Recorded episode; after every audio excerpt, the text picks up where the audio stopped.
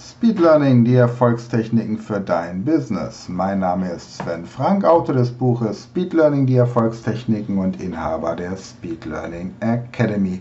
Und auch diese Podcast-Folge wird dir wieder präsentiert vom Polyglot Project. Zwölf Sprachen in zwölf Monaten. Englisch haben wir im April auf der Zielgeraden und ab Mai beginnen wir mit Französisch. Du hast die Wahl, entweder die jeweilige Sprache mit der deutschen Beschreibung zu lernen oder aber aufbauend auf den Sprachen, die du davor gelernt hast, diese Sprache als Unterrichtssprache zu verwenden. Bedeutet also, du könntest ab Mai Französisch auch in englischer Unterrichtssprache haben.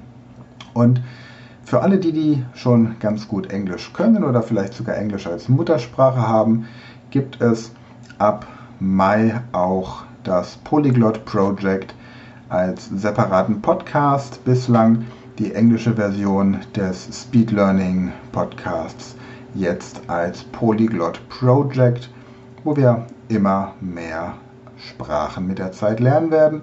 Und außerdem gibt es seit 1. Mai ganz neu den Interlingua Podcast. Ihr wisst, dass ich lange Zeit Generalsekretär und Präsident der Welt Interlingua Gesellschaft war. Interlingua, die einfachste Sprache der Welt.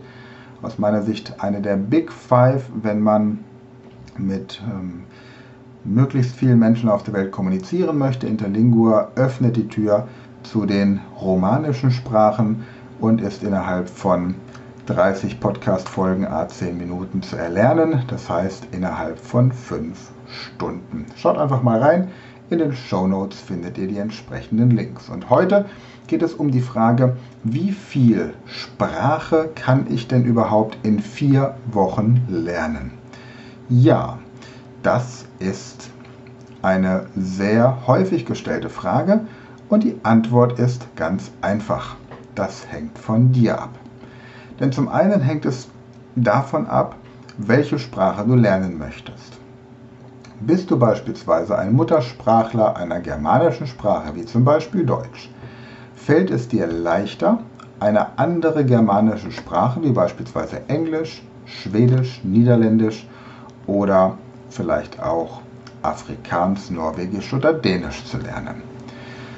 Wenn du hingegen als Muttersprachler einer germanischen Sprache eine romanische Sprache lernen möchtest, wie Französisch, Spanisch, Italienisch, Portugiesisch, dann brauchst du natürlich ein bisschen anderes Vokabular. Du kannst nicht so viel herleiten wie bei den germanischen Sprachen und auch die Grammatik ist ein bisschen anders. Bei den slawischen Sprachen ist es ähnlich wie bei den romanischen Sprachen. Und möchtest du jetzt eine sehr exotische, für uns exotische Sprache wie Arabisch oder vielleicht Japanisch oder vielleicht auch Thailändisch lernen, dann hast du natürlich nochmal die andere Schrift, die hier noch dazu kommt, plus natürlich deutlich weniger Vokabeln, die du einfach herleiten kannst.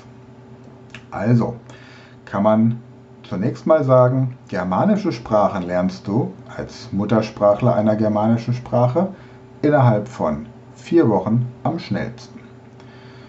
Die nächste Frage ist, wie viele Sprachen beherrschst du denn bereits? Denn du kannst deine Lerngeschwindigkeit nicht mit zum Beispiel meiner Lerngeschwindigkeit vergleichen. Ich spreche einige Sprachen, habe also schon elementare Vorkenntnisse und muss mir keine Gedanken über bestimmte Grammatik, Eigentümlichkeiten machen und habe ein sehr großes internationales Wortschatzrepertoire, auf das ich zurückgreifen kann.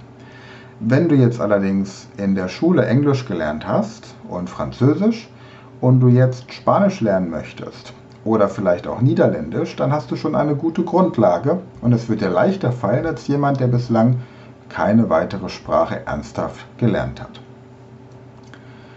Der nächste Faktor ist die Zeit, die du investieren kannst.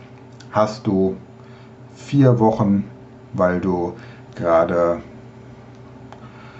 im Zwangsurlaub bist, in Kurzarbeit, im Streik oder vielleicht auch, was ich dir nicht wünsche, aufgrund einer Erkrankung ans Bett gefesselt bist und du ganz viel Zeit hast, um tatsächlich diese Sprache zu lernen, dann hast du bessere Chancen, als wenn du einen vollen Arbeitsalltag hast plus alleinerziehende Mutter von drei Kindern bist. Dann hast du natürlich deutlich weniger Zeit. Im Grunde habt ihr beide in beiden Fällen 24 Stunden zur Verfügung, allerdings sind die Prioritäten vermutlich anders gesetzt. Der nächste Aspekt ist, sprichst du die Sprache im Land, lernst du sie dort oder lernst du sie in Deutschland? Grundsätzlich ist es immer frustrierender, die Sprache im Land zu lernen, weil du schneller Ergebnisse haben möchtest und du keine Zeit hast, dir erstmal so ein Grundlagenwissen aufzubauen, auf dessen Basis du dann tatsächlich raus in die freie Wildbahn gehst, um zu erfahren, dass die Sprache dort draußen ganz anders gesprochen wird, als es dein Sprachkurs dich glauben lassen möchte. Aber der Kontakt zu Muttersprachlern ist auch außerhalb des Landes sehr leicht möglich durch die modernen Kommunikationsmöglichkeiten. Die Frage ist dann auch wieder, wie viel Motivation, wie viel Selbstvertrauen und wie viel Kontaktfreudigkeit du mitbringst.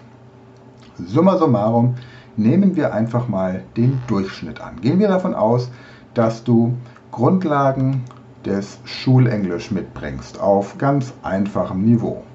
Außerdem warst du hin und wieder mal im Ausland im Urlaub und hast hier und da das ein oder andere ganz zarte Sprösslein deiner Zielsprache aufgeschnappt. Hast dich also im Vorfeld schon einmal mit der Sprache auseinandergesetzt. Und wenn es nur am Beispiel des Italienischen die Fähigkeit ist, im Restaurant Hallo zu sagen und die Rechnung zu bestellen.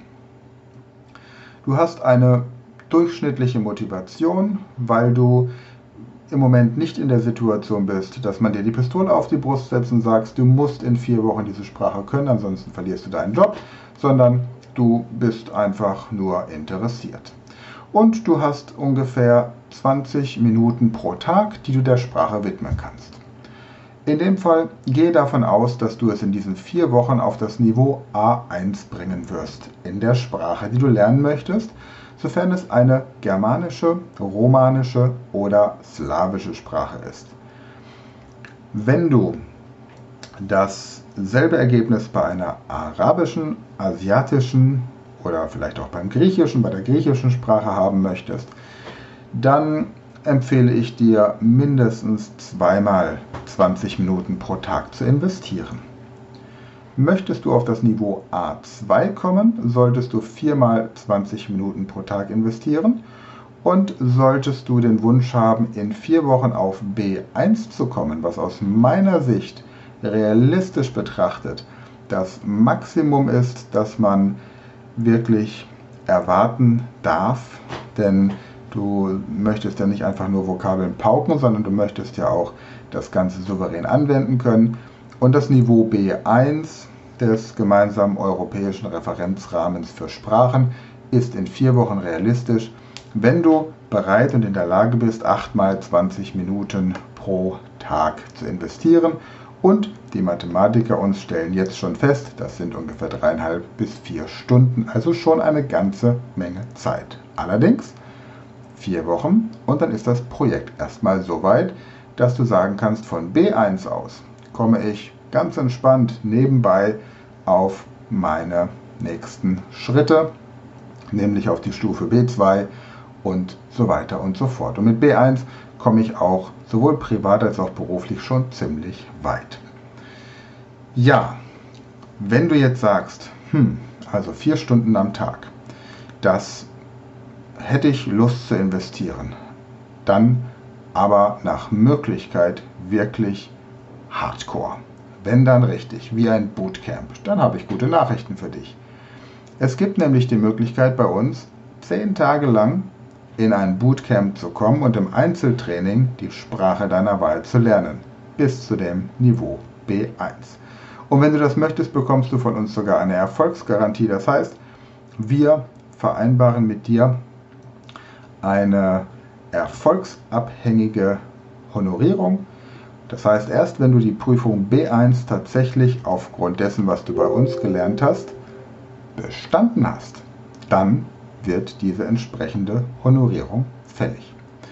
Ist nichts für den normalen Hobbysprachlerner und auch nichts für den Italienurlaub, bei dem man mal eben einfach nur ein bisschen das Bier oder Weinchen auf Italienisch bestellen möchte, ist mehr was für die Leute, die wirklich diese Sprache brauchen, weil sie beruflich mit dieser entsprechenden Kultur und Nationalität zu tun haben oder weil jetzt gerade die Firma übernommen wurde und jetzt Englisch, Spanisch, Arabisch oder vielleicht auch Schwedisch die offizielle Amtssprache ist.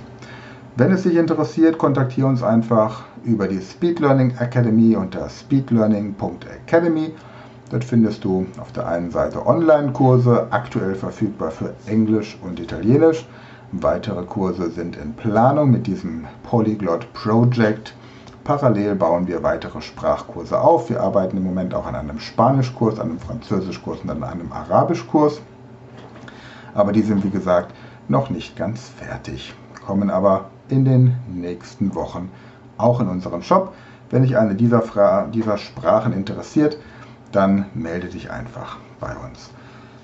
Ansonsten, schlauer in 60 Sekunden, wie merke ich mir die zehn wichtigsten germanischen Sprachen. Ganz einfach mit der Körperliste. Die Körperliste kennst du, wenn du diesen Podcast regelmäßig gehört hast.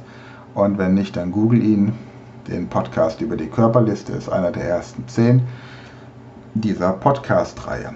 Die erste germanische Sprache verknüpfe ich mit den Füßen. Stelle mir vor, meine Schuhe sind eng. Denke an Englisch. Meistgesprochene germanische Sprache. Dann haben wir die Knie. Wer kniet sich so richtig in die Arbeit? Die Deutschen. Deutsch, zweithäufigst gesprochene germanische Sprache.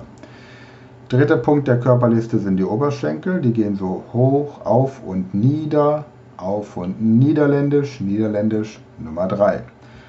Das Gesäß, der nächste Punkt an der Körperliste. Wenn mir jemand an den Hintern fasst, denke ich alter Schwede und denke daran, dass Schwedisch die vierte germanische Sprache ist. Die Nummer 5, der Bauch. Wenn ich zu viel Afrikola getrunken habe, bekomme ich einen dicken Bauch und denke an Afrikaans als germanische Sprache. Mein Brustkorb, wenn ich mich strecke morgens nach dem Aufstehen, dehne ich den Brustkorb und denke an Dänisch. Nummer 7 ist die Schulter. Ich nehme eine Nordmann-Tanne auf die Schulter und bringe sie nach Hause, weil ich an Weihnachten eine Nordmann-Tanne dort stehen haben möchte. Und Nordmann ist natürlich das norwegische Wort für Norweger, also Norwegisch. Dann habe ich den Hals als achten Punkt. Wenn mir jemand den Hals zudrückt, dann spreche ich plötzlich Niederdeutsch.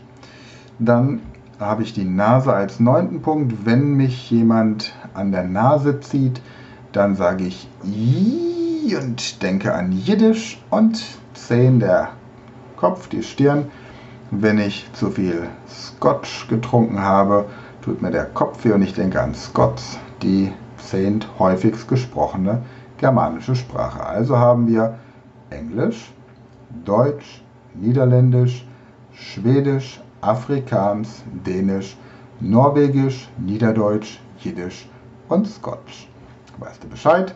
In diesem Sinne, viel Spaß und schau gerne mal beim Polyglot Project oder beim Interlingua Podcast vorbei.